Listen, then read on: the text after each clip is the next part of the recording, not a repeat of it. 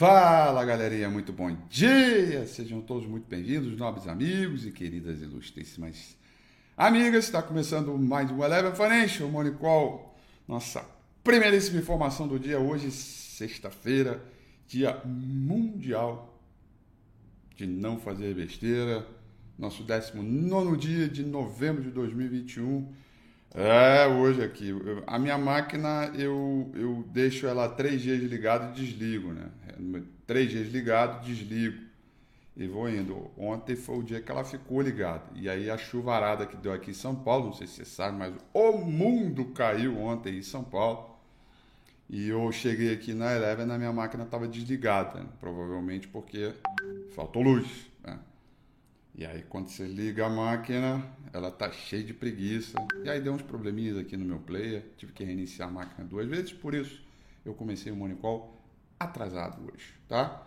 Mas isso não tira o brilho da nossa primeiríssima informação do dia. Vamos que vamos, porque o mercado internacional continua ainda no mesmo noticiário, no mesmo ritmo que a gente vinha tratando anteriormente, só que é, dessa vez, ao invés de apontar para cima, ele aponta para baixo. Tá? É, os mercados pela Ásia Pacífico até tiveram algum repique, melhoraram um pouco mais. Tóquio fechou em alta de 0,50%, Hong Kong em queda de 1,07%, e principalmente na China, o Xangai Composite fechou em alta de 1,13%. Muito desse, desse movimento vai na esteira de algumas decisões de Banco Central, é, pelo mundo é, e que acabou, em alguns casos, favorecendo o mercado emergente, outros não. Tivemos resultados corporativos, né? Alibaba ontem, que caiu bastante, entre outras é, parecidas, e, e, com um mercado é, preocupado é, com a recuperação econômica e se essa recuperação poderá per, é, resistir a uma inflação elevada e uma nova onda de pandemia, a tal quarta onda que já estão falando, né? O que vai, inclusive, confirmando algo é, que eu disse com vocês bem no início da pandemia, né? Que a gente ia viver várias ondas, né? É, primeira onda, segunda onda, terceira, mas nenhuma delas vai ser, em termos de comportamento de mercado, vai ser tão ruim quanto a primeira onda, né? Que foi sempre é a sempre que mais é, é, machuca, tá? Então, ações globais continuam pairar perto de recordes, sustentados pelo robusto crescimento dos lucros das empresas dos Estados Unidos e do outro lado da moeda, investidores estão preocupados se esse lucro pode permanecer ao longo do próximo ano com esta inflação e uma política monetária mais é, apertada, né? Muitos principais gestores de ativos esperam que os mercados continuem subindo no próximo ano. Mercado internacional, diversificação. É, embora um ritmo menos entusiasmado e mais volátil, à medida que as pressões inflacionárias diminuem gradualmente, ou que deveriam diminuir gradualmente, tá? Treasuries americanos hoje despencando, tá? No sinal aí de correção junto com o futuro americano. O S&P 500 futuro cai 0,28%, os Treasuries caindo mais de 3%, tá? Petróleo também cai bastante hoje. Petróleo Brent cai 3,05%, petróleo WTI cai 2,96%. O dólar index aponta lá para cima e vem que vem no ritmo mais forte, aí dólar ainda subindo 0,48%, tá? Então vocês terem aí é, um movimento de preocupação uh, no ritmo, no contexto global e não poderia ser diferente. O principal contrato futuro de minério de ferro negociado lá em Dalian, com vencimento para janeiro do ano que vem, cotação em dólar, fechou em alta de 4,74% é, recuperando aí um pouquinho é, é, das perdas que vem acontecendo. O minério de ferro está em tendência de baixa, mas hoje tanto o minério subiu forte, 4,74, como a Vale está subindo aí no pré-mercado lá em Nova York, sinalizando aí alguma alta bacaninha, algo que tem aí por, por, aí pela frente. Europa trabalha no terreno negativo acompanhando o futuro americano. Tá? Londres vai caindo 0,23%, Paris caindo 0,48%, Franco na Alemanha caindo é, 0,27%. Tá? Então, um ritmo fraco para os mercados hoje, super normal a gente é, ver o mercado como esse que vem renovando máximos. E por aqui a gente tem um, toda a questão local. Hoje, a agenda econômica é bem vazia, tá? Na verdade, bem não, é completamente vazia, tá bom, galera? Não tem nenhum dado importante para a gente poder acompanhar hoje e é isso. A gente fica aí a mais a mercê dos movimentos do mercado internacional, tá? Vamos dar uma olhada aqui no gráfico do índice Bovespa. Então, galera, aqui ontem a gente de novo voltou ali a navegar pela região do Deus me livre, né? A região ali que é perigosa para Dedel, que é uma região de antiga é, resistências muito fortes, que se transforma em suporte, bipolaridade, banda de Bollinger aberta e ó, uma, duas, três, quatro dias consecutivos de queda. E aí, meu amigo, o mercado vai tentando buscar um ritmo de melhora, vai tentando algum repique, né? O, o, no domingo com o Rafi passado, né? A gente falou muito sobre essa questão de autorizar o repique, né? Quando houvesse o rompimento dos 107, 700, 108 e 600 e todos os dias da semana até agora vieram com o mercado para baixo, né? Então está muito difícil o repique está mais fácil o movimento de tendência e a gente vai entrando num cenário de muita seletividade mesmo.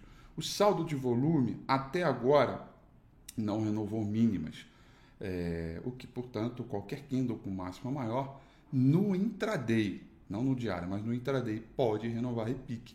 Mas o quadro continua naquela mesma movimentação que a gente vem falando, né? que para baixo é tendência e para cima é pique continua, né? Um cenário de hoje é um cenário que a gente tem que saber exatamente o tamanho de posição ideal para suportar esta volatilidade que aí está.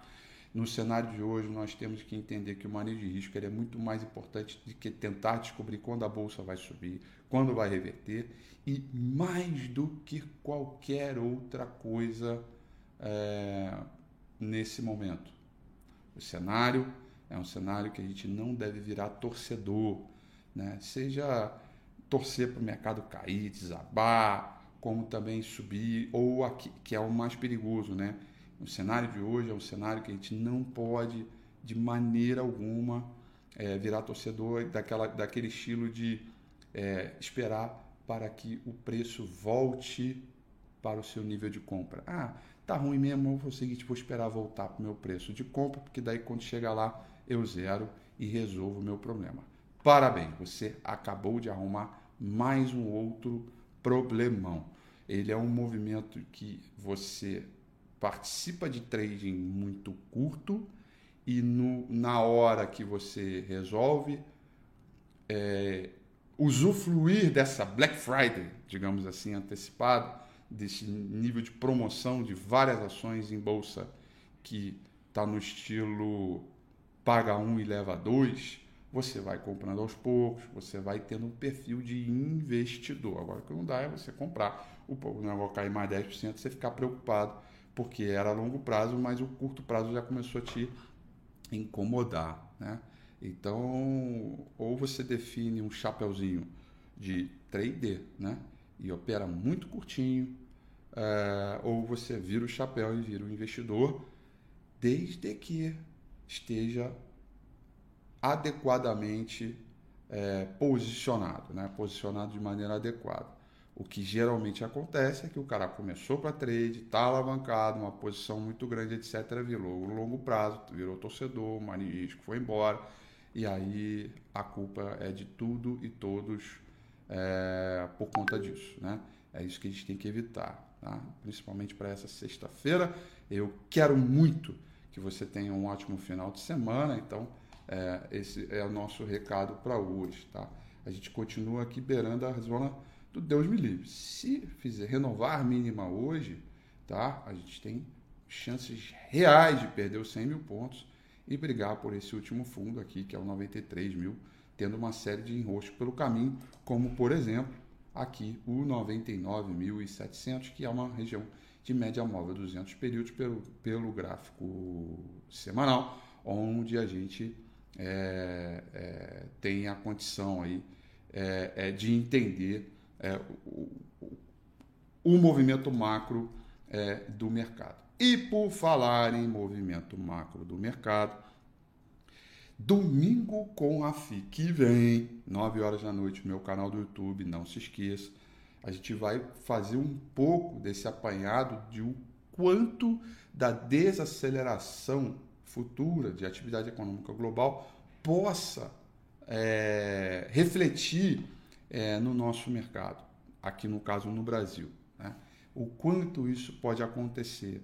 É, a gente tem algumas, alguns indicadores é, multimercados né, que começaram a efetivamente machucar o mercado emergente. Ontem, o índice de mercado emergente caiu bem, caiu 1,50 e alguma coisa, e a gente foi na mesma linha. Né? É, ontem mesmo também eu participei na rádio é, CNN, na verdade eu não participei, eu fui citado e uma da parte das, da entrevista era que é, se a gente tinha grandes chances de perder os 100 mil pontos. Eu falei, sim, tem grande chance. Primeiro porque a cagada está feita pelo lado fiscal né, e que tá completo e que os investidores estão completamente no escuro, o que justifica essa queda e a falta de fluxo para o nosso mercado. Mas por outro lado, a gente tem um mercado internacional que vai endereçando uma inflação maior e um aperto monetário que também mexe nos ativos de risco global, principalmente mercado emergente. Esta rotação de fluxo no mundo machuca e eu quero trazer toda esta combinação para o domingo com o Rafi que vem e eu, então, eu te espero. Não deixe de fazer uma coisa. Vai nesse botãozinho vermelho aqui, ó, tá? E se inscreve aí agora, faz isso agora. Se inscreve no canal e dá um tapa nesse sininho que vai aparecer para você não perder as notificações que tem por aí pela frente. São essas, portanto, as informações do nosso Call de hoje. Desculpa aí o atraso, problemas técnicos aqui que acabam deixando na mão, mas não tem problema. No domingo que vem a gente se vê firme e forte. Um grande beijo, um grande abraço. Tchau.